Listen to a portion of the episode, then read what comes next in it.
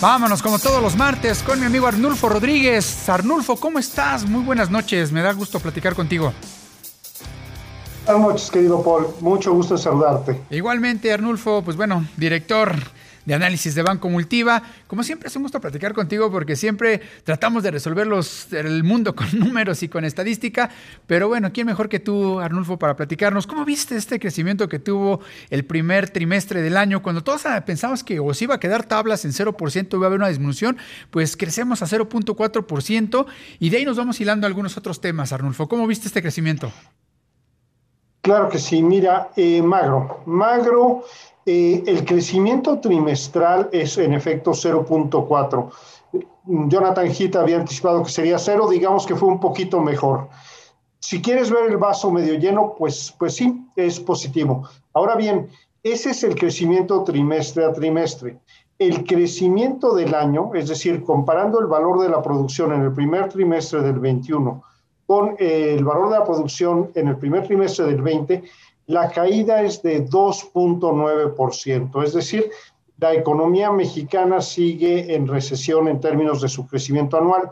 Y esta cifra es importante porque es la que va a contar para el crecimiento de todo el año. Al final, el crecimiento anual pues, es el promedio de los crecimientos anuales de cada trimestre. Y ahí tenemos un hándicap. Yo te diría, me preocupa un poco el hecho de que en el trimestre a trimestre pues realmente todo estuvo abajo del 1% por actividades. Las terciarias, que son los servicios y es la más importante, apenas creció 0.7. podemos decir, Arnulfo, eh, que entonces, eh, pues este crecimiento que de pronto, pues para muchos fue, digamos, alentador para poder llegar a ese 5% que está estimando la Secretaría de Hacienda que podríamos cerrar 2021 con este crecimiento del 5%, e inclusive eh, ayer, si no, también no mal recuerdo, en la encuesta de expectativas del Banco de México, algunos de los analistas ya subían un poco el crecimiento del Producto Interno Bruto para este año, aunque todavía no lo ponían en el 5% que está estimando Hacienda. ¿Cómo ves tú el crecimiento para todo el año? Mira, es correcto. El mercado está esperando un 4.7. Nosotros en Multiva traemos un 4.4 y es en la misma dinámica. Mira, el primer trimestre en términos de crecimiento anual se perdió, menos 2.9, pero el segundo trimestre viene un rebote muy importante, un crecimiento de dos dígitos. ¿Por qué? Pues tú lo mencionabas cuando hablabas de los autos eh, eh, en el apartado anterior, pues porque la economía estuvo totalmente parada exactamente hace un año. Bueno, pues cualquier pequeño incremento se va, a ver importante. Entonces, nosotros estaríamos pensando en un, en un brinco grande de crecimiento anual de dos dígitos y creo que todo el mercado está ahí. La pregunta relevante es, ¿va a ser tan grande o mayor el rebote en este segundo trimestre de lo que fue la caída en el segundo trimestre del 2020? ¿Qué te quiero decir? Que el año pasado, en el segundo trimestre, la caída fue brutal, fue de 18.6%. Nosotros estamos esperando una gran recuperación, pero no tan buena o no tan grande como esa caída. Sería del 13.8. Eh, y obviamente vamos a estar calibrando este pronóstico con los indicadores oportunos. El INEGI afortunadamente nos provee con el IGAE de abril, de mayo y con el indicador oportuno que nos permitirá ver si este, esta recuperación es mayor o menor. Para el resto de los trimestres traemos un crecimiento que, digamos que en tiempos de las 4T es aspiracional, un crecimiento de 3% anual y de 3.5% en el tercer y cuarto trimestre. Promediando esto, que es como se, se calcula la estadística, el crecimiento anual nos da 4.4. No andamos, estamos en el rango más conservador del mercado, pero no tan alejados.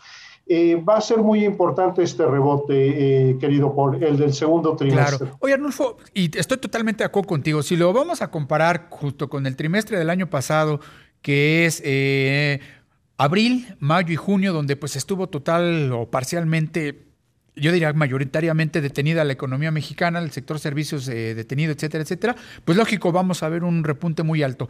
Pero si lo comparamos con el primer trimestre de este año, crecimiento del segundo trimestre, ¿cómo lo ves tú? Porque yo creo que ahí es donde, eh, igual que con el sector de los automóviles, donde podríamos ver si realmente eh, hay un crecimiento, porque por ahí me estaban comentando en la, en la mañana que inclusive podría haber un retroceso en el segundo eh, trimestre del año y pues parte de lo que se está reflejando es en el tema de la venta de automóviles. es correcto, aguas con la manufactura. Mira, la manufactura es como 30%, 35% del PIB, no es el componente mayoritario, pero sí es el componente sobre el que se vendieron muchas expectativas positivas.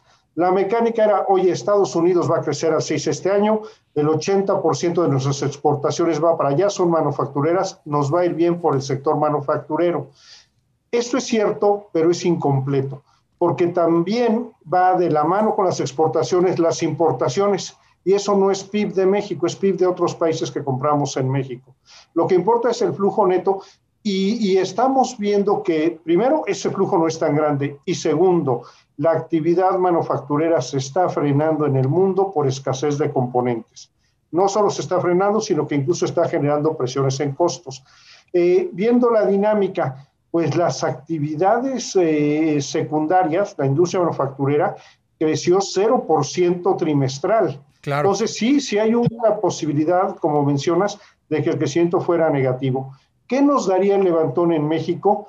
Los servicios. Es una economía ya bastante moderna la de México, que bueno, es una cuyo principal componente del PIB son los servicios, 65%, transporte, banca, sobre todo comercio, eh, entretenimiento, o, hotelería y restaurantes que, que, fueron, de, que les fue desastroso el año pasado. Bueno, eso se puede recuperar y, la, y yo creo que la esperanza importante es segunda mitad del año, ojo, no segundo trimestre, segunda mitad del año, la misma Secretaría de Hacienda dice que estaríamos operando a plena capacidad en la economía mexicana para septiembre. Bueno, pues de la mano con las vacunas, con la recuperación de la demanda interna, el que viéramos tasas de crecimiento de tres y medio a cuatro anual en el tercer y cuarto trimestre, sí nos podrían llevar hacia un cuatro y medio, hacia un cinco para, para todo el año. Claro. Arnolfo, antes de despedirnos, Ayer platicaba yo sobre los 100 días eh, pues de la economía de, pues bien, de la administración de Joe Biden en Estados Unidos y cómo se ha ido reactivando la economía, tomando decisiones que para algunos pueden ser incorrectas, para otros es una decisión correcta, principalmente en el tema de la vacunación, ¿no? La inversión que está haciendo rápidamente para vacunar a la población, que hoy inclusive hasta puedes ir como turista y vacunarte, y como bien lo comentas tú, activando rápidamente el sector de servicios, que también es muy importante en Estados Unidos. ¿Qué tanto dependeremos, eh, Arnulfo, para este segundo semestre del año que tú comentas, que es cuando viene el crecimiento, que pues ahora sí que treparnos del crecimiento del que te está teniendo el Producto Interno Bruto de Estados Unidos y eh, pues si logramos tener un plan de vacunación efectivo también, ¿no? Para el segundo semestre. Claro, mira, eh, en México el plan de vacunación es clave y la recuperación de la demanda interna y creo que vamos en esa dirección. Hoy hay preocupación en el mundo porque la curva de epidémica, el número de casos diarios sigue siendo muy alto.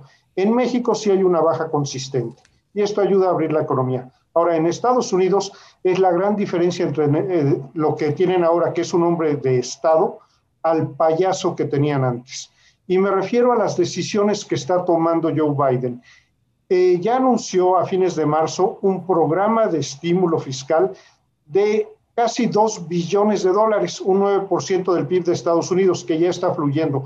Por eso nos llegaron tantas remesas como se anunció el día de ayer, una cifra récord pero además está eh, evocando el programa de Franklin Delano Roosevelt del New Deal para salir de la crisis, con un programa de infraestructura por 2.2 billones de dólares, 10% del PIB a ocho años. O sea que están buscando que la recuperación de Estados Unidos no sea coyuntural, sino vaya de largo plazo y enfocada a Internet de última tecnología, a energías libres.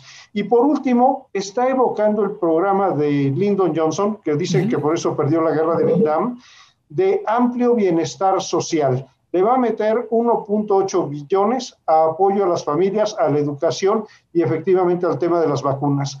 Eh, ellos tienen una expresión, they mean business. La actual Administración Federal de Estados Unidos está en los negocios, está haciendo lo correcto y como te digo es la gran diferencia entre un presidente estadista y el payaso que tenían, que tenían antes. Claro, Arnulfo, pues a ver si el próximo martes platicamos, yo creo que de otro tema que va a ser importante para el crecimiento económico de México en el segundo semestre del año, como tú bien lo mencionas, que es el tema de las elecciones. A ver qué platicamos ahí, si pierde el Congreso eh, pues el partido de, actual en, en, la presidencia y veremos qué pasa también con ese tema de las elecciones, Arnulfo. Te agradezco mucho que hayas comunicado con nosotros.